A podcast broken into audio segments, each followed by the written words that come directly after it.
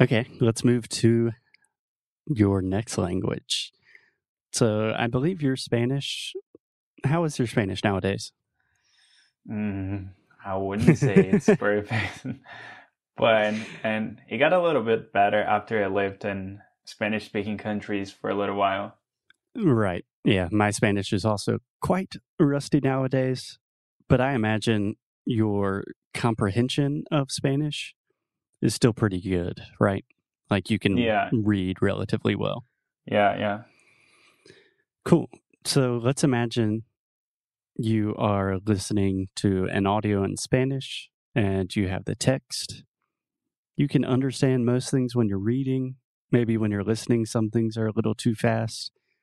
How would you approach studying with worksheets in this context of a more intermediate student? Mm, okay. When it comes to Spanish or even Italian, um, I think it's easier for us because the root is the same. It all comes from Latin. Mhm. They are romance languages. Yeah. So I normally don't have to go through every single word, but at some point I'm just trying to understand the way they speak because even though it's very similar, it could almost directly translate it. They speak in a different way. You know, for example, one of the things I notice is that sometimes they like instead of saying I do or something like that, you know, subject and verb, they put the subject at the end. And then I noticed that when they do that is to emphasize the subject and that Mhm. you can only notice when you're actually listening to a native speaker speaking. And I know Spanish is a little bit different depending of the depending on the country. There we go. but this is one of the things I remember I learned with the worksheet and why they were were doing that because it sounded a, li- a little bit weird at first. Yeah, absolutely. I like to think of this as kind of like developing your your Spanish muscle in this Mhm. case. Yeah. Like you understand the language, it's similar enough to Portuguese. You lived some time in Spanish speaking countries. But there are a lot of things that you don't really understand why people say things in a certain way or how they say things in a specific context. And just from the repetition of listening and reading, thinking about it, analyzing, listening and reading, just the repetition of that process really makes you see connections and understand things in a way that I don't really know if I have a different method of studying that is as good at making these connections as just worksheets, text and audio. Yeah. Normally, I like to use that with something else. So, obviously, for me, as I said, the worksheets are the perfect material. But if I want to go deeper, for example, like that, I would, I don't know, watch watch a maybe series or movies and try to notice that, you know? And that's how you start making correlations in your brain, starting to, what did you say about your Spanish muscle? Um, maybe kind of developing your strengthening. Yeah. I can't yeah, remember. exactly. Yeah. Cool. Yeah, I think that's very useful for people at all stages of language learning, but especially for people kind of in that intermediate stage of you can probably read and write pretty well, you can understand relatively well, but the next step is just putting it all together. Cool. So let's move to English.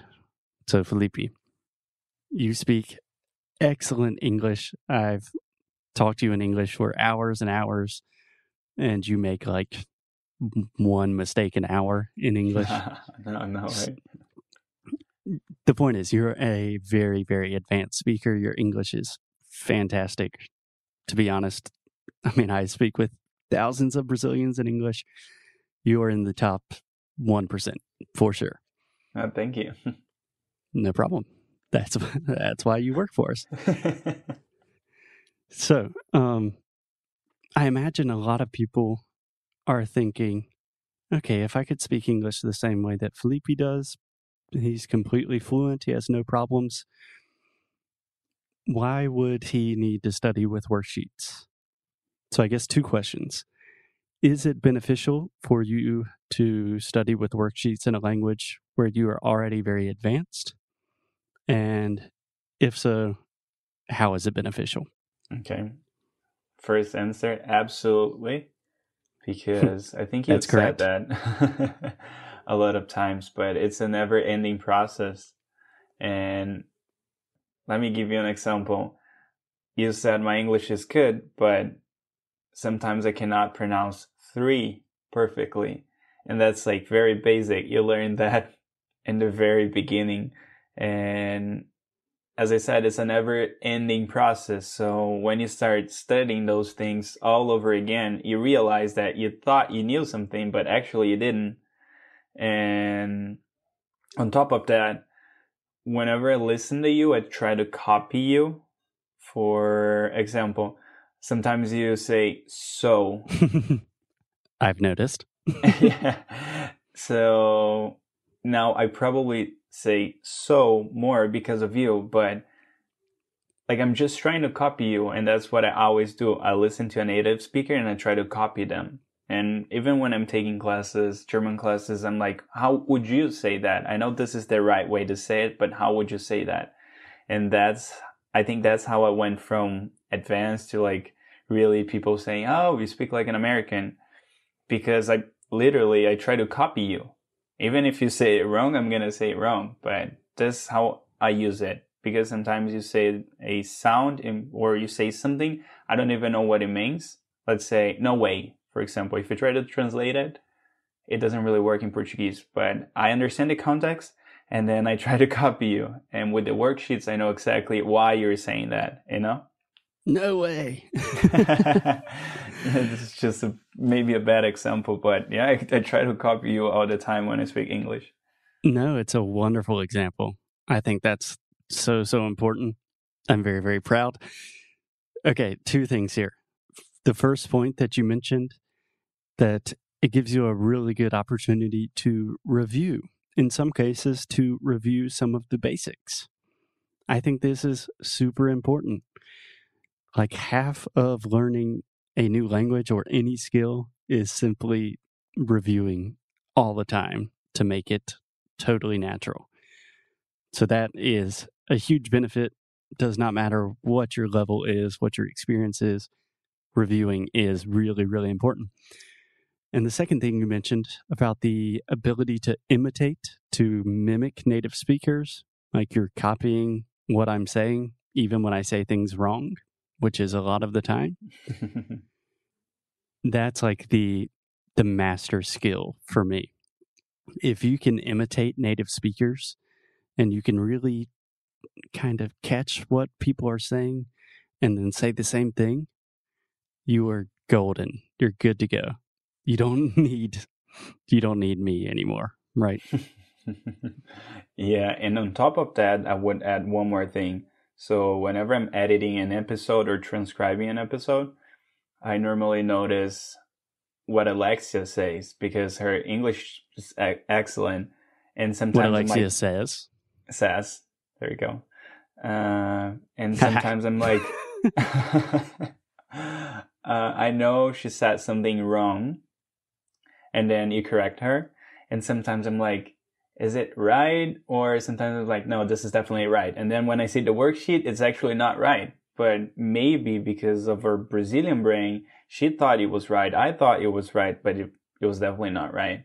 And that's really, really good for me. So I learned by her mistakes. Yeah, totally. And I think this is kind of another case of what she is saying is probably correct and the way you are understanding it is mm-hmm. correct in quotations. Mm-hmm. But like you said, maybe it's not the way I would personally say it most naturally. Exactly. Yeah. Cool. Cool. That really helps me. So there you have it, guys. It doesn't matter if you're learning German, Italian, Spanish, English, Portuguese. Studying with worksheets is the bomb. It's really cool. And I think Felipe explains it really well. I think you explained it really well in the video, which people can find on our website. It's in Portuguese, by the way. it is in Portuguese.